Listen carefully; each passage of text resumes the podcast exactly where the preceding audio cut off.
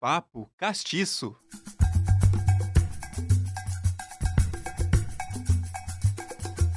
Olá, bom dia! Sejam muito bem-vindos ao Papo Castiço. Eu sou a professora Joyce Dias e estou aqui agora nessa bancada, substituindo a Sandy, que provavelmente deve nos estar aí assistindo, né, acompanhando o primeiro programa. Então, um beijo para Sandy. Prometo cuidar com muito carinho dessa bancada, de todos os convidados que vão passar aqui por ela, trazendo histórias bonitas, depoimentos, enfim, honrando aí o Papo Castiço com a mesma excelência de sempre. Agradeço ao pessoal da CNU, a Bárbara que está aqui me acompanhando nesse momento, a todos da redação, pelo espaço, pela oportunidade. E hoje eu dou início a essa nova temporada do Papo Castiço com um convidado super especial.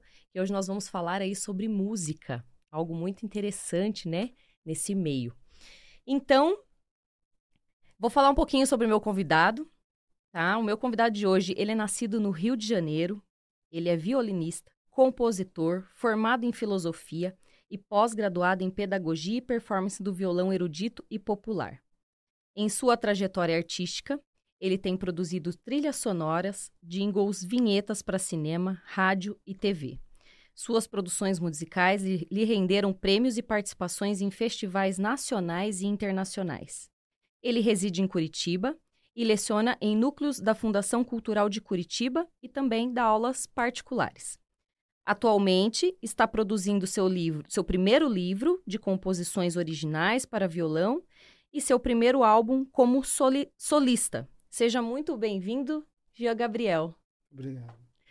Então, hoje o Gia Gabriel vai estar aqui com a gente para falar um pouquinho sobre essa trajetória. Saiu lá da cidade maravilhosa, né? uhum. né? Gia veio para Curitiba. É, eu queria que você falasse um pouquinho para a gente, se apresentasse, né? Por que, que você escolheu vir para Curitiba, trocar a cidade maravilhosa pela capital paranaense? Sim. Conta um pouquinho para a gente. Então, na verdade, no Rio de Janeiro eu passei minha infância e por volta próximo aos 10 anos eu fui para o centro-oeste do Brasil. Fui morar em Mato Grosso do Sul, em Campo Grande. Minha família se transferiu para lá. E fui, iniciei meus estudos de música em Campo Grande, depois passei um tempo em São Paulo por causa da música também. É, minha primeira experiência foi no concurso de violão em São Paulo no concurso Musicales, é, no qual eu conheci é, ali um grande nome do violão, que é o professor Henrique Pinto. Tive a oportunidade de ser aluno dele e fiz redes de amizades, tudo. E depois escolhi vir para Curitiba também para estudar com outro professor de música. E acabei gostando da cidade e cursando filosofia, que era um interesse paralelo à música. E estou aqui até hoje. Então a música veio antes da filosofia antes da na filosofia, tua vida. Isso. Uhum. De jeito até rápido demais, né? Eu iniciei os estudos musicais, em breve eu já estava tocando com meu professor. Ele me ensinou a me profissionalizar, entender alguns segmentos é, da música. Me levou em concursos de música, deu certo muitas coisas. E depois, né, na época já de, de antes de entrar na faculdade, eu já tinha ganho é, um, uma menção honrosa na Unesp é, de concurso de composição, já tinha tirado é, uma colocação no concurso de violão que é o Musicales em São Paulo. E dali já estavam muitas coisas estabelecidas na música, né? A, a, a, formação paralela. E aí eu decidi fazer uma outra formação, uma outra faculdade. E né? foi? Filosofia. Filosofia. Isso.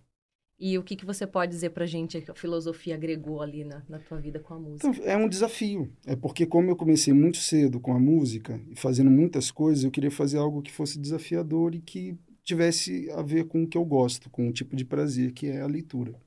É, e filosofia requer Isso. muita leitura, né? Parabéns uhum. pela, por essa iniciativa, muito interessante. É, então aqui eu ia até te perguntar, né, se a música veio antes, então você já me respondeu, uhum. a música veio antes da formação. Sim. Legal. E já que a gente está falando de música, né? Quais artistas pretos te influenciaram ou ainda te influenciam até hoje? Não necessariamente artistas em primeiro lugar, mas é, a, o povo preto ele é musical, uhum. né? Então eu, eu tenho como primeira experiência musical de uma relação com as artes a minha mãe, né? E então quando eu fui, comecei a estudar música, entrei para ir para conservatório e estudar de maneira formal, eu já tinha muita cultura de apreciação musical. De minha mãe colecionava vinil, escutava música que não era só da rádio, música instrumental, então já já conhecia o violão antes disso, já sabia quem era Vila Lobos, já tinha uma ideia de compositores como Radamés Inátali, já apreciava Tom Jobim numa idade mais jovem, vamos dizer assim, né, pré-adolescente, já gostava desse tipo de som. Minha mãe escutava muito jazz, né, meus meu irmão mais velho e primos também. Então sempre relacionado. Agora de artista, é, eu é, é, é uma paleta tão grande, né? É muito grande. Na, na música, na MPB, na música popular, eu, eu tenho uma apreciação muito grande, em geral pelo trabalho do Clube da Esquina, no qual é, tem uma liderança da cara do Milton Nascimento. Né? É um tipo de música popular que me agrada muito. E de compositores é, pretos, nós temos vários do samba, que é uma coisa muito da cultura do Rio de Janeiro, né? Os cavaquinhos, Cartola, Candeia e tantos outros, que é a parte da, do, do, da música é, popular, né?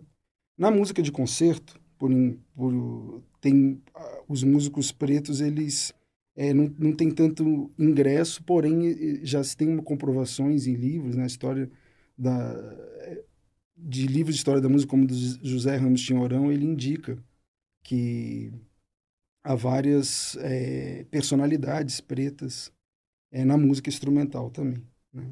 mas que é um espaço que, que é um pouco mais fechado nesse processo de identidade. Entendi. Né? Falar um pouquinho dos seus prêmios agora, uhum. que eu vi que tem bastante coisa aqui, né? Então, você conta aí com Melhor Trilha Sonora 2014, no quarto Festival de Cinema de Jericoacoara. Melhor trilha, trilha Original 2012, no prêmio RPC TV. E sobre esses prêmios, se teve alguma dificuldade para alcançar devido à cor da pele, ou uhum. de repente já presenciou alguma situação com algum outro músico, companheiro? Então, já, é, já presenciei algumas coisas né, que eu vi, não só dentro desse campo, né, mas é, isso tem uma estrutura na sociedade. Né? É, de certa forma, né, eu é, se, se, ocorrendo coisas dentro né, de, é, diretamente para mim eu por uma concentração de trabalho por uma concentração de talvez mais introspectiva mais individualista também porque o, o são existem dois músicos que são bem é, individuais vamos dizer assim tocam poucas vezes em câmera né é o pianista uhum. solista e o violonista solista, né? Eles é, passam grande parte do tempo estudando sozinho, técnica, etc. Então essas coisas fizeram eu não dar na, em certos momentos determinadas importância. Mas sim, já ocorreu algumas coisas do tipo é, saído de um determinado trabalho que, que, que seria correto estar indicado, que já estava ali, mas é tudo muito pontual, assim. Nada que, que tivesse desmotivado a caminhada. Ótimo. É, o mais importante é isso, né? Porque existem várias uhum. situações que muitas vezes acaba desmotivando uhum. o artista ou, né, qualquer outra pessoa por conta. E a gente sabe que ainda isso acontece muito, né, Sim. nos dias atuais. Então, que bom. É uma estrutura, né? Exatamente. E que bom que isso não influenciou na sua carreira. Uhum. Você então atuou como professor e realizador do curso de extensão Música e Política, realizado e organizado pelo Centro de Estudos Santos Milani, em parceria com a UFPR, uhum. né? Como foi essa, essa atuação tua nesse projeto? Tinha alguma ligação com pessoas pretas? É, eu era o único preto. E a outra coisa é que eu fazia parte de um coletivo de artistas, de, é um grupo de amigos que cada um de um segmento da, das áreas artísticas, teatro, fotografia, artes plásticas, eu na música e poesia, uma série de coisas. É, o projeto foi idealizado por, por um amigo, que é o professor Ricardo Pazello, e aí, dentro desses módulos, eu participei de vários módulos, no qual a gente contava a história é, da relação da, da politização né, da, da música na sociedade brasileira. Né? Então, certo. foi muito interessante. Agora, é, de, é, é, essas coisas nesses lugares, tanto na música de concerto, como no cinema, como em aula, é sempre uma minoria ou uma única parcela. A minha história é eu sempre estar, eu ou mais um, ou no máximo mais dois, em lugares que tá, é, não pode nem, eu nem digo que é minoria, no lugar que tem um número menos do, do que uma dezena. Né? Uhum. Então, é, retomando as duas perguntas anteriores, né, que a primeira é, é, é sobre personalidades pretas que eu acabei passando, nós temos um grande violonista no Brasil que fez carreira internacional, que é o Bola 7. E, e é muito reconhecido mais fora do que aqui. E sobre os, os prêmios também, é, sobre a, a relação de, nesse segmento do, do, cinema, tudo a mesma coisa conforme no curso. Né? Tem, hoje muda-se, tem muita política de cota, tem muita discussão, no, no meio artístico, que tem um caráter, é, na minha opinião, é, mais progressista. Não sei se é por opinião, muitas vezes eu sinto que é por conta da necessidade.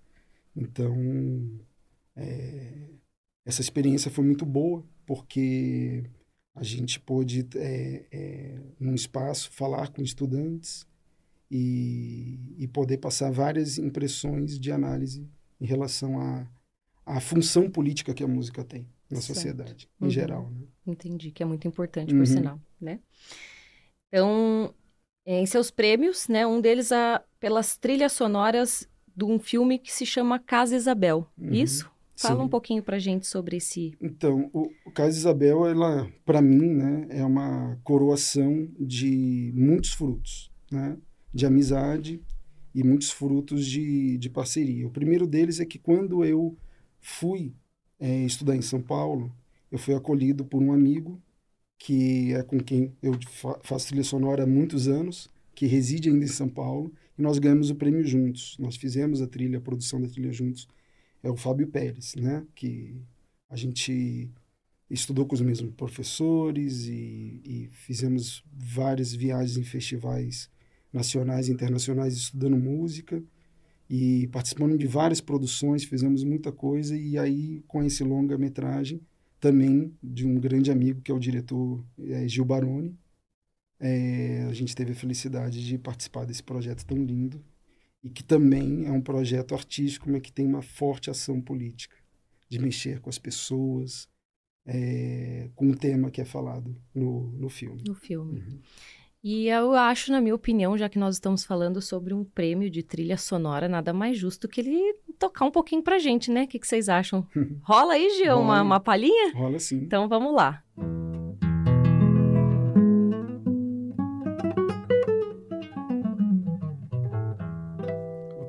música que é de um compositor do movimento armorial, Antônio Madureira. Ele tem uma música é, chamada Rugendas, que é, uma homenagem ao quadro do pintor Antônio Rugendas, que representa a roda de capoeira.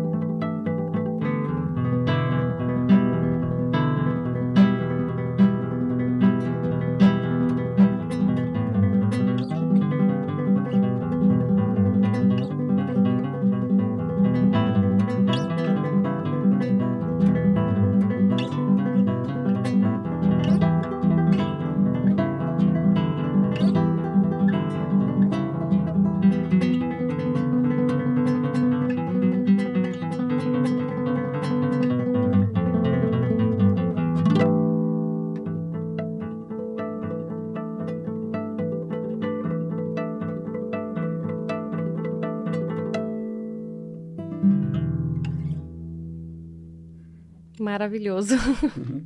Não é à toa que rendeu um prêmio, hein, Jean? Sim. Parabéns. Muito lindo. E que facilidade, né? É impressionante. É, é um dom, né? Então, uhum. muito, muito bom, assim, ouvir pessoas que gostam de tocar, que sabem, né? Acima de tudo gostam, porque acho que tem que não tem que Sim. ser só o dom, tem que gostar daquilo que faz. E você aí só nesse minutinho aí já demonstrou isso. Parabéns. Muito obrigado. Muito bom e obrigada por por esse momento aí uhum. tão lindo. E eu queria saber um pouquinho mais aí sobre. Você quer guardar o violão para ficar mais à vontade? Aqui. Tá sempre, acostumado sempre já, né? É. Isso aí. Como a música, então, pode ser um espaço de resistência? O que, que você acha sobre, né, sobre isso, dentro aí dessa população preta. É, a, a, é possível conquistar sonhos dentro desse espaço? É possível, sim, porque eu acho que a música ela funciona como um remédio mais direto para aquilo que a gente pode chamar do sentimento de banzo, né? É, o fruto desse curso foi um livro e cada professor teve que fazer um, um capítulo desse livro e o meu capítulo era sobre o sentimento de Banzo, né? Que a, a herança é, é, é do histórico que os é, pretos escravizados tiveram e o processo de, de liberdade ele foi um pouco velado. Então é, tem muito muita coisa tóxica, muito muito veneno que amarra é, é, as possibilidades que uma pessoa preta pode ter numa vida dentro de um sistema capitalista, né? Então, a primeira coisa que nós temos é, são as necessidades básicas comuns na sua grande parcela da população, na grande maioria, e que de certa forma nesses lugares mais desfavorecidos a música ela funciona como remédio. Nós temos aí o hip hop, que é um grande remédio da população preta, é algo que deve ser muito atento por qualquer músico preto e muito respeitado, porque é uma música que dialoga com, com a periferia de um jeito que educa, né? Então é uma escola paralela que os próprios pretos fizeram, e temos tantos nomes aí, né? E fora isso, nós temos é, é, as matrizes religiosas que colocam a musicalidade é, dentro dessa música chamada música popular brasileira, como Ijexá, o Afoxé e o Maracatu e tantos outros ritmos que têm relação com a orixalidade. Então, essa música ela é resistência porque ela serve como um remédio para acalentar esse sentimento de banzo, que seria um sentimento de, de pesar, de penar né? mas que, acima de tudo, é um sentimento de resistir e que está imprimido em, em, em, vários tipos de música no Brasil, em vários ritmos que têm influências de, de é, africanidades e eu vejo dessa forma, né? Eu vejo dessa forma que a música ela tem essa ponte de conexão, é, é, de trazer um espiritual que na verdade é materializado, né? No batuque, no rompilé, e que não fica só dentro desse estereótipo, né? Pode ter é, e tem hoje muitos, né? No violão, no piano, no fagote, no oboé, etc. É como você comentou, né, do hip hop. Eu acho que a música oportuniza de repente as pessoas é, transmitirem as suas ideias, né, por meio das letras ali. Às vezes, muitas vezes, vem como um desabafo, uhum. vem como uma forma de mostrar essa resistência, não no sentido de brigar, mas no sentido de se impor uhum. diante de uma sociedade. E eu, eu escuto, às vezes, algumas letras de hip hop e é exatamente isso. Eu tenho um filho de oito anos. Uhum. E uma vez ele começou a escutar as músicas do Charlie Brown. Claro, né? É, não, não estamos falando aqui de uma, de uma banda que fala sobre essa questão da negritude, mas trazem em suas letras questões sobre... Periféricas. Exatamente, periféricas né, da população e, e do, do, rico, do pobre, dessa separação que se tem. Então, eu entendo, desculpa uhum. né, se eu estou uhum. sendo... Mas eu acredito que seja dessa forma. É uma forma que, por meio da música, você consegue se colocar num espaço e não só cantada, mas como tocada, né? E, e dizer ali para para todo mundo. Eu sei, eu posso, eu consigo, uhum. né? Então, é exatamente assim também como eu via a música, imaginava a música dentro desse espaço. Gian, não querendo abusar de você, mas já abusando, eu queria ver se você pode tocar mais uma música pra gente sim. antes da gente encerrar o programa. Pode ser? Pode ser, sim. Eu tenho um ciclo, estou fazendo meu primeiro livro de, de música, né? De composições e aproveito para falar, né? O espaço. Eu tenho um trabalho aqui na cidade com, com um grande violonista, que é o Valmor Bosa, que é um duo em homenagem a um grande violonista, que é o Sérgio Abreu. E então eu tenho estou produzindo peças para violão solo e peças para dois violões, que em breve vão ser estreadas. Uma delas é um ciclo de 10 peças para violão solo chamado Passeios. Eu vou tocar o passeio número 2.